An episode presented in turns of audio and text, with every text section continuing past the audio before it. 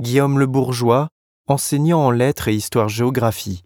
Moi j'enseigne au lycée Magenta depuis euh, maintenant 12 ans. Euh, je suis très très adepte des projets culturels en faveur de nos élèves parce que je pense que c'est quelque chose d'essentiel. On, on leur apporte beaucoup. Euh, et en fait, comme vient de le dire un élève, ils n'ont pas l'impression de travailler vraiment alors qu'ils travaillent beaucoup de compétences que ce soit la prise de parole, que ce soit la découverte d'œuvres, que ce soit après on va encore travailler dessus, on va écrire et réécrire à propos des œuvres. Donc voilà, moi je suis convaincu que, passer par les œuvres d'art, par l'art, c'est essentiel.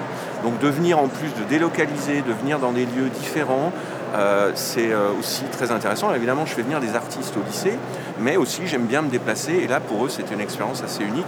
Et là, vraiment, de faire de la médiation, c'est-à-dire de comprendre que, et ce qu'a dit aussi l'élève, de se mettre finalement à ma place, en fait, et de comprendre que c'est assez difficile des fois. Euh, soit de calmer la classe, soit de désintéresser. Donc voilà. Et donc il faut trouver des subterfuges.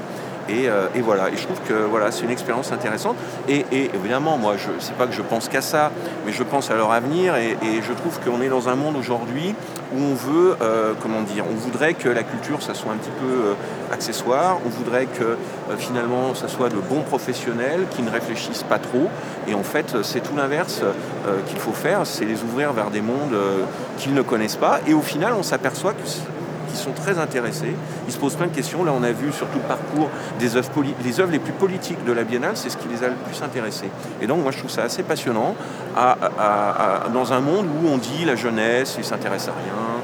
Euh, ils ne sont pas du tout politisés, c'est pas vrai du tout en fait, ils s'intéressent à plein de choses et voilà, il faut simplement les, ben, leur ouvrir un peu les yeux, bah, peut-être pas, les accompagner. C'est ce que tu voilà, fais dans l'éducation artistique et culturelle.